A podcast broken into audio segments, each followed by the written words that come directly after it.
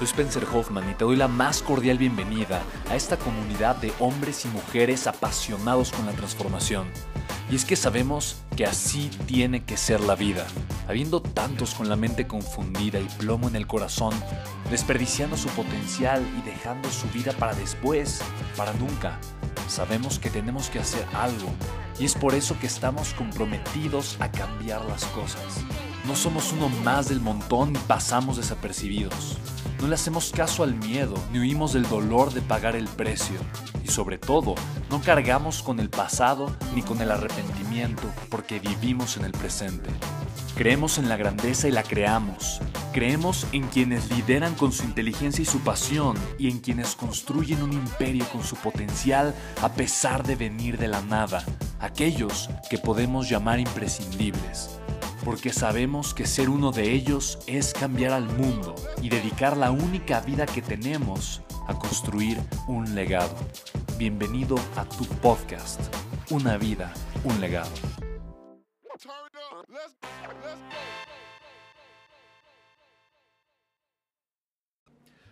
Chicos y chicas, bienvenidos al episodio número 22 del podcast. Estoy muy contento, estoy aquí con mi partner Álvaro Noriega. ¿Qué tal? Hola a todos, aquí Álvaro Noriega, listos para platicar sobre la exploración marciana. Y eso significa una sola cosa, si está él, que eh, vamos a hablar del tema de tecnología. Para todos los que escuchan el podcast por primera vez, bienvenidos. El podcast está literalmente explotando por toda la gente maravillosa que lo está compartiendo. De verdad, muchísimas gracias. Tenemos, ya nos estamos acercando a las 10.000 reproducciones, estamos muy contentos y literalmente este es nuestro episodio número 22 que compartimos aquí. Información, ideas, estrategias, pensamientos, reflexiones, todo lo que necesitas para construir un legado en tres áreas principales. Liderazgo, desarrollo personal personal y negocios. Te vamos a compartir de ahorita eh, cosas de, acerca de la tecnología que tienen que ver con los negocios, de cómo la tecnología puede afectar tu vida, tus decisiones, tu negocio, tu liderazgo, todo lo que haces, pero sobre todo el legado que le vas a dejar a tus hijos, nietos, bisnietos, tataranietos, chosnos y muchos etcétera. Así es que, venga, vamos a arrancar y hoy vamos a hablar de un tema que es súper emocionante. Ya Alvarito Bro, Bro, Bro te dio la introducción eh, y literalmente este tema va a ser que te explote la cabeza. Como dicen, es una traducción gringuesca, it will blow off your mind. Te vas, literalmente va a ser una explosión de ideas, de pensamientos, porque la tecnología nos está acercando mucho a un hito histórico inigualable. Sí, es momento de un cambio radical en la en la historia de la humanidad y convertirnos por primera vez en una especie multiplanetaria y todo lo que esto involucra, involucra muchísimas cosas. El viaje a Marte no solamente es el viaje a Marte, es un viaje, el viaje es algo muy complejo, es desarrollar tecnología para el viaje, es desarrollar tecnología para el aterrizaje, para el lanzamiento, para la supervivencia, porque no es un viaje corto, es un viaje que va a tomar eh, unos seis meses de ida, tiene que haber allá una exposición de varios años y que la gente pueda sobrevivir y regresar. Entonces es todo una hazaña tecnológica y, como dices Ben, estar pensando y tener la visión de la tecnología futuro siempre va a hacer que nuestras empresas, nuestras empresas crezcan y saberlo antes que todos nos da oportunidades nuevas de negocio. Bueno, eh, digo, tú sabes que nuestros podcasts no duran, más de 30 minutos. Sin embargo, durante este tiempo vamos a, vamos a platicarte de las cosas más importantes y, más, y que creemos que son más impactantes dentro de la vida en Marte. Que quiero decirte una cosa, tal vez ahorita suena un poco loco, ¿no? Tal vez suena eh, muy extraño, tal vez suena sumamente distante, pero lo más probable es que nos toque vivirlo nos va a tocar esa transición de convertirnos en una especie eh, interplanetaria. Y algo que, justamente mencionabas el otro día, eh, Alvarito, es justamente eh, el tiempo que tomaba una nave conquistadora en 1500 en los españoles, o sea, los españoles que vinieron en 1512 y descubrieron América, Cristóbal Colón, literalmente era un viaje de seis meses. Y es el mismo tiempo que nos toma ahora llegar a Marte. Piensen ahora cómo dentro de unos tal vez 100, 200 o 300 años, un viaje ahorita a Europa, que nos toma tal vez unas 6 horas eh, o 12 horas, eh, ya quitaron el Concorde hace varios años, eh, y con SpaceX dentro de poco tiempo nos va a tomar tal vez 30 o 45 minutos, eh, porque nos vamos a ir en órbita a, Europa eh, y literalmente SpaceX va a conectar, pero eso es otro tema, pero bueno, no importa, ya te, ya te, lo estoy compartiendo. SpaceX va a conectar los dos puntos más distantes del planeta Tierra en, menos de, en un viaje de menos de 40 minutos. Sin embargo, ahora podemos viajar en la Tierra de una forma súper veloz, pero ahorita vamos a, vamos a llegar a Marte en el mismo tiempo en el que los conquistadores viajaban a las Américas hace, hace muchos años. Así que eh, imagina, imagina cómo esta nueva era va a comenzar a, cambiar la forma en la que pensamos, la forma en la que utilizamos la tecnología, la forma en la que planeamos, la forma en la que exploramos, la forma en la que hacemos eh, diferentes cosas. Ahora, hablemos de un hecho. Un hecho es, tenemos la tecnología para ir a Marte. Tenemos la tecnología para ir a Marte, sí, teóricamente está en desarrollo y es totalmente alcanzable. Eh, hay una fecha, esta nueva carrera espacial ha, puesto una fecha, una fecha donde más o menos todos coinciden que es por, por ahí del 2030. O sea, todo está apuntado a que para el 2030 van a, van a existir las primeras expediciones hacia Marte. Es nada. Es nada, nada. O sea, estamos a la vuelta de la esquina y, a mí me emociona mucho. O sea, en verdad, yo sí quiero comprar, no, no importa lo que tenga que hacer, pero yo voy a tener boleto para estar en ese lugar durante el primer lanzamiento y ver eh, la primera persona, el grupo de personas que se va a Marte. Y es importante poner esto en contexto porque no solamente es un viaje ya, o sea, en verdad es algo, es una hazaña tecnológica, es un logro humano total y absolutamente extraordinario. O sea, imagínense la hazaña de, por ejemplo, los primer, las primeras embarcaciones que salían a cruzar todo un océano. Era desarrollar todo un sistema de navegación nuevo, desarrollar todo una nave tecnológicamente avanzada, eh, eh, velas y una tripulación preparada. Entonces es algo muy similar esta hazaña de poder cruzar durante seis meses. Eh, y generar un hábitat para que las personas puedan viajar durante ese periodo de tiempo y no solamente eso, sino que cuando lleguen y arriben a Marte puedan construir las primeras colonias que después den paso a una ciudad total y absolutamente nueva.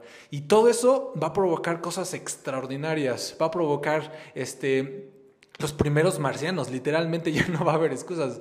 Un marciano es aquella persona o ser vivo que nace en Marte. Entonces, probablemente en algún momento existan los primeros marcianos y los primeros marcianos reconocidos van a ser humanos, ¿no? Y eso me emociona un buen. Abre muchísimas cosas, abre muchos cuestionamientos, pero lo más importante es que abre la imaginación del hombre para conquistar nuevas fronteras.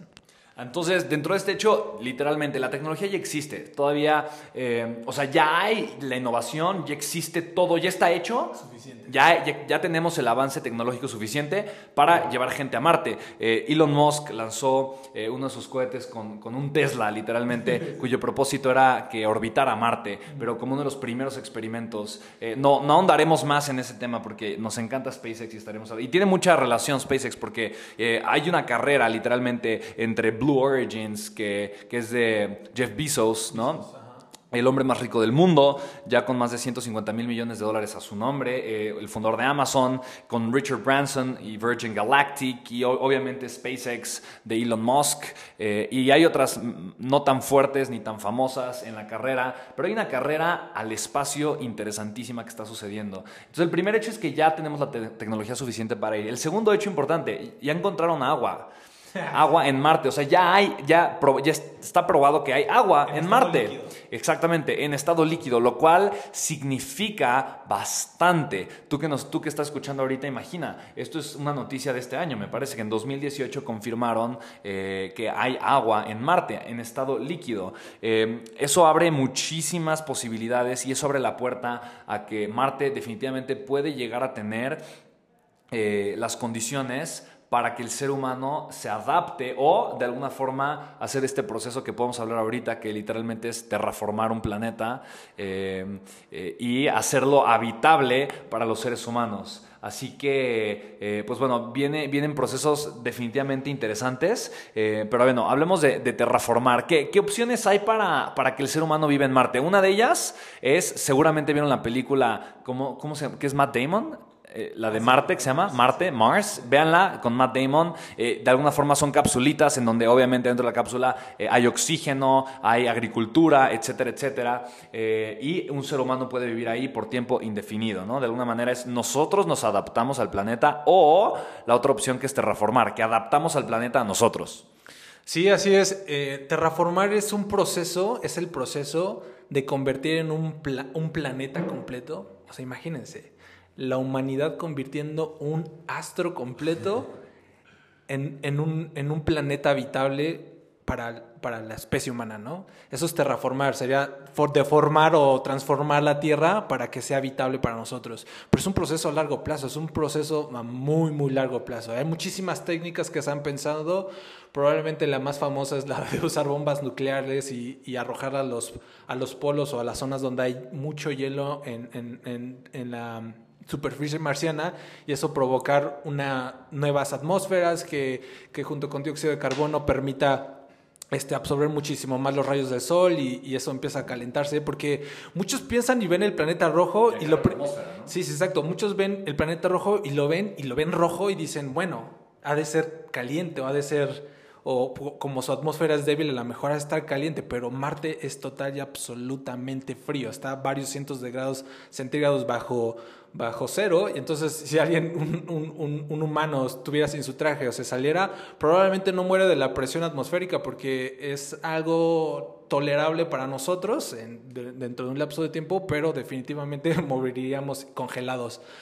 Pero no solo es terraformar, sino es todo, es, es, todo un cambio después de que el hombre por primera vez toque la tierra marciana, es crear ciudades, crear colonias, y por primera vez probablemente se dé la oportunidad de empezar a, de empezar a hacer algo que se llama especiación, que es, significa empezar a hacer un nuevo o una especie alterna a la humana, donde no deja de ser humano, pero eh, simplemente tiene cualidades y características distintas, porque aun cuando Marte se parece mucho a la Tierra, no es lo mismo.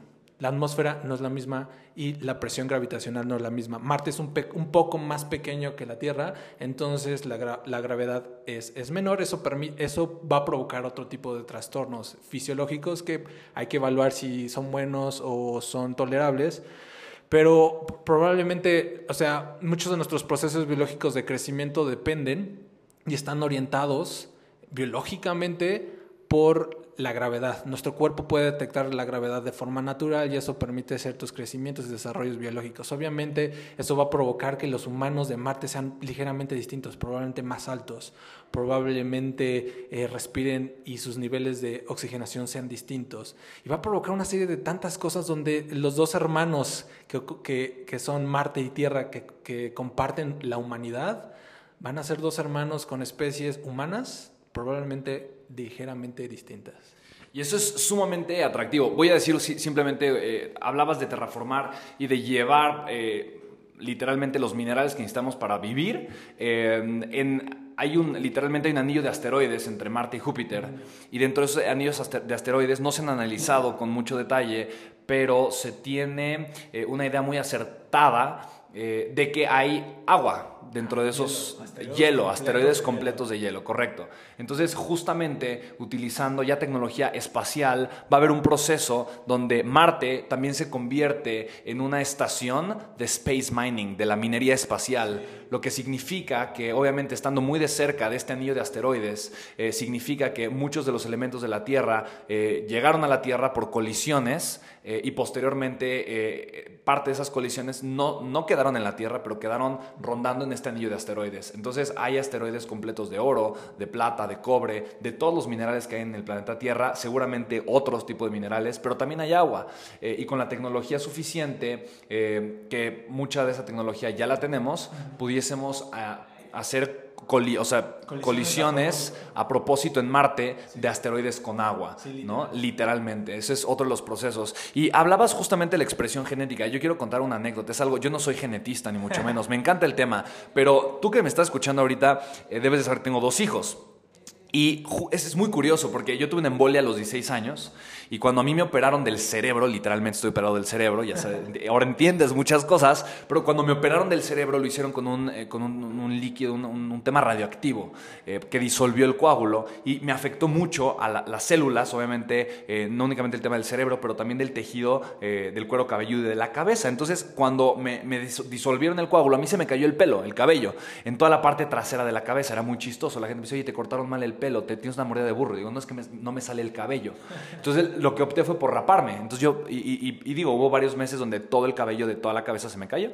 Entonces, para, digo, la razón por la que te cuento todo esto es porque es muy curioso, pero mis dos hijos tienen en esa parte de la cabeza porque a mí me empezó a salir el cabello diferente. A ellos el cabello les sale distinto. En esa parte es impresionante. A los dos les sale más grueso, les sale más fuerte y les sale de otro color. Es impresionante. Eso quiere decir que lo que yo viví y me afectó de alguna manera, eh, eh, hubo una alteración genética, por lo que cuando yo eh, pasé la información genética a mis hijos, hubo una expresión genética distinta en su cuero cabelludo. Entonces yo estoy completamente seguro que eh, viviendo en una atmósfera completamente distinta, con otra gravedad, con otros niveles tal vez de radiación UV, de oxigenación, etcétera, etcétera, etcétera, eh, van a comenzar a haber mutaciones eh, y literalmente vamos a hacer otra, o sea, va a comenzar otra especie, una especie de humanoide que va a vivir en Marte. Literalmente van, van a ser marcianos. Digo, nosotros no somos marcianos porque nacimos en el planeta Tierra, pero si tú tienes hijos allá y tus hijos nacen allá, van a ser marcianos. Y hay otro tema interesante, la distancia eh, y tú, tú que conoces muy bien eso, ahorita nos platicarás, pero la distancia entre la Tierra y Marte es una distancia grande y la velocidad en la que Marte se traslada alrededor del Sol es muy diferente a la de la Tierra.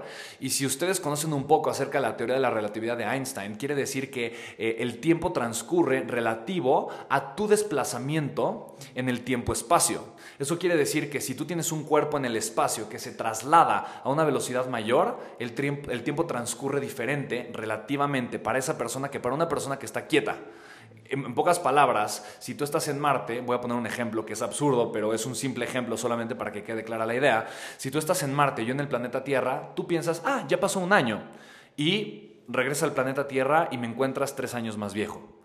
Y eso es algo, eso es algo que, sucede. ¿Por qué? Por, un tema de la relatividad del tiempo. Así es que no solamente el tema de la comunicación, pero el tema también de las expresiones genéticas, el tema de cómo va a transcurrir el tiempo eh, estando en Marte versus estando acá eh, en el planeta Tierra, va a ser algo completamente diferente, pero también va a ser parte de nuestro día a día. Sí, sí, sí. De hecho, tocas un punto súper interesante y quiero, quiero, quiero decirles algo muy importante. Todo lo que estamos hablando ahorita tiene una visión de ciencia ficción pero es real ya. Ciencia, science. Es, es algo real, comprobado y está sucediendo ahorita, a baja escala, pero está sucediendo ahorita. Por ejemplo, lo de la relatividad del tiempo, ¿no? Dependiendo de la velocidad del desplazamiento. Ya sucede, por ejemplo, se han hecho este, pruebas reales. Por ejemplo, hay un experimento extraordinario que me gustó seguir, donde hay, hay mandan a, a un... Hay, a un astronauta ruso, olvidé ahorita su nombre,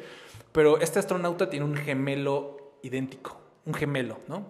Entonces los dos son astronautas, los dos se entrenaron juntos, los dos comieron lo mismo, llevaron un seguimiento súper especializado durante muchos, muchos años, mucho, mucho tiempo, para que uno pudiera irse a la Estación Espacial Internacional y vivir allá durante un periodo largo de tiempo, largo me refiero a muchísimos meses, y cuando regresara pudieran comparar a ambos astronautas que son genéticamente idénticos porque son gemelos, y ver qué trastornos tuvo. ¿Por qué, ¿Por qué es importante esto? Eh, también hay que comprender la noción de la velocidad. O sea, probablemente tú te estás preguntando, bueno, pero pues, ¿qué tan rápido es rápido? ¿Qué tan rápido es una nave espacial? Por ejemplo, eh, una nave espacial cuando sale en órbita y quiere poner algo en órbita, eh, en, la, en, la, en la órbita del planeta Tierra, este, puede alcanzar, puede rebasar velocidades de los 50 mil kilómetros por hora. Una nave que viaje a, Marte probablemente tengamos que impulsarla a más de 100 mil, probablemente más de 200 mil kilómetros por hora. Obviamente en ambientes donde hay cero fricción porque es el espacio, eso, eso es permisible, eso puede suceder. Pero estamos diciendo que está, es un cuerpo desplazándose a tal velocidad, aun cuando tú no lo notes, los instrumentos tecnológicos que están en el espacio ya funcionan eso. Hay una pequeña variación. Por ejemplo, todos tenemos un, celular y nos da la hora precisa, ¿no? Y se, actualiza automáticamente. Pero eh, así como el reloj de nuestro celular que se sincroniza a través del Internet que y esa vez a su vez eh, el reloj de internet está sincronizado otros dispositivos más sensibles. Los dispositivos, eh, por ejemplo, un viaje espacial para poder subir a alguien a la Estación Espacial Internacional sería imposible si no comprendiéramos esa variación del tiempo y espacio, porque, va, porque cambia mucho, radicalmente. Tener un error de una variación micrométrica en el espacio viajando a tal velocidad este, de pronto se torna en algo total y absolutamente visible. Si no es calculado bien con eso, es probable que la nave jamás llegue a Marte, o es probable que jamás las, las naves, es más, nunca las naves hubieran acoplado a la Estación Espacial Internacional si no comprendiéramos todas estas tecnologías que ya están sucediendo. O que llegue en otra época. Entonces, son procesos súper interesantes y, y, dejan volar la imaginación así súper cañón porque, y emocionan, emocionan porque muchos, no sé, yo, yo, yo he crecido junto con Spencer y siempre hemos sido chicos de ciencia y tecnología y super geeks y nos emociona la ciencia ficción y los extraterrestres y todo eso. Y pensar que todo eso que ahora llamamos ciencia ficción, muchas de esas cosas ya son reales y muchas de esas cosas se van a convertir en realidad y, va, y van a ser todas hechas por procesos humanos, es emocionante, ¿no? Total y absolutamente fascinante. Eh, me encantaría que la próxima vez que habláramos de tecnología habláramos de los gravitones que literalmente eh, se descubrieron el año pasado ya los campos y las ondas gravitacionales. Eh, es, todo un tema y hablaremos de ese tema eh, la siguiente sesión de tecnología, pero probablemente es un tema que puede también cambiar drásticamente la forma en la que vivimos, así como... Nos desplazamos. Y nos desplazamos, totalmente. Pero bueno, será un tema aparte, pero definitivamente la realidad es la siguiente. Tenemos la tecnología para ir a Marte, tenemos fecha para ir a Marte, tenemos los utensilios para adecuar nuestra forma de vida al planeta rojo o adecuar el planeta rojo a nuestra forma de vida. Eh, y lo más importante es que está sucediendo. Está sucediendo. Y esto va a impactar no solamente eh, a toda una especie, pero también va, va, a impactar la forma en la que hacemos las cosas, la forma en la que pensamos acerca de la vida, la forma en la que pensamos acerca de los negocios, la forma en la que, eh, o sea, imagina cuando el space mining, la minería espacial comience, eh, el tema de la riqueza va a completamente cambiar eh, porque vamos a tener prácticamente acceso ilimitado a los materiales que antes eran tan escasos y tan preciados como por ejemplo el oro, diamantes, plata. Eh, antes, digo, el día de hoy el oro es muy valioso, pero porque hay oro limitado en el planeta Tierra. Pero cuando tenemos acceso de forma ilimitada a este tipo de, este tipo, pues, de materiales o de elementos, automáticamente eh, la economía cae o se colapsa o se redefine eh, y ya la, ya la lucha o la guerra eh, no, no es del día a día por el dinero, ya es por otras cosas. Porque si de alguna forma tenemos todos fuente ilimitada a lo que supuestamente es la riqueza, o la riqueza generaría un concepto completamente distinto. Entonces, ponte a pensar cómo un simple cambio tecnológico genera una, un gran cambio de era y cómo este cambio de era afecta absolutamente todo en tu vida. Tu día a día va a ser transformado por completo. Y así como en, mil, como en los 60, creo que fue en 1968, 69, muchísimas familias se sentaron a ver cómo el Apolo, que fue el Apolo 11, aterrizaba, hacía su aterrizaje lunar. Eh, eh, por, literalmente eh, fue algo que conmovió al espacio, ¿no? Después de una guerra entre dos países, eh, en esta guerra fría, después que surgió entre Estados Unidos y Rusia, en la posguerra, después de la Segunda Guerra Mundial, el día de hoy está sucediendo algo similar. Nada más que no es una, no es una guerra entre países, ahora es, un, es una guerra entre magnates, entre personas que quieren ser los primeros, porque saben que el simple hecho de ser el primero, el que llevó un humano a Marte, o ser el primer humano en Marte, o, o ser, eh, eh, o ser los creadores de un movimiento que provocan que la especie humana sea interplanetaria, va a ser que sean recordados en todos los libros de historia eh, por el resto de los tiempos, así como lo, como lo, lo, es, Cristóbal Colón para tantas personas, Columbus en alemán, Columbus en inglés, Colombini en italiano, no sé, eso me lo, me lo estoy viendo, pero así van a ser recordados. ¿Quién será esa persona? Está por verse, pero la guerra está intensa eh, y quién sabe qué va a pasar. Lo que sí es, un hecho es que a ti y a mí, lo más probable, toco madera que estemos ahí, pero nos va a tocar, nos va a tocar presenciar ese cambio de era. ¿Qué sientes? ¿Qué piensas? ¿Qué reflexionas al respecto? Qué emoción, ¿no? Vamos a tener la oportunidad de conocer a la persona que, o sea, ¿Cómo compites con eso? Y es un empresario. no es un gobierno, es, una persona. Es un empresario que se va a poder colgar la medalla de poder decir, yo hice a la especie humana multiplanetaria. No hay aventura más grande que eso, o sea, No la hay. no la hay. Buenísimo. Pues con esto dejamos este podcast. Esperamos que te haya gustado enormemente. Dinos, si te gustó el podcast, compártelo, por favor. Es tan fácil. Suscríbete a este podcast para que te lleguen eh, todos los podcasts que hacemos. Hacemos al menos un podcast al día. Eh, uno de nuestros temas es la tecnología. Manejamos liderazgo, desarrollo personal y cómo crear una vida. eh, con un legado, manejamos también temas de negocios, todo gira en torno al legado. Así es que, por favor, si crees que este podcast te gustó, te emocionó, te inspiró, compárteselo a una persona que sabes que le va a gustar, que sabes que le va a dejar algo valioso. Y por favor, síguenos en las redes sociales y escríbenos qué tipo de temas te gustaría que tocáramos en, los- este podcast. Dinos eh, cuáles son los temas que más te gustan, que más te apasionan. Vamos a escucharte y vamos a hacer podcasts con ese tipo de contenidos. Mi nombre es Spencer Hoffman. A mí me encuentras en Instagram como arroba Spencer Hoffman con doble F y doble N. En Facebook como Spencer Hoffman. Y a mí me pueden encontrar como Álvaro Noriega, en cualquiera de las redes me pueden buscar como Álvaro Noriega. Y este, muchísimas gracias por compartir con nosotros en este espacio de tecnología y de imaginación que nos permite a nosotros los empresarios estar un paso adelante, ¿no? Muchas gracias a todos. Bye. Comparte el podcast. Gracias.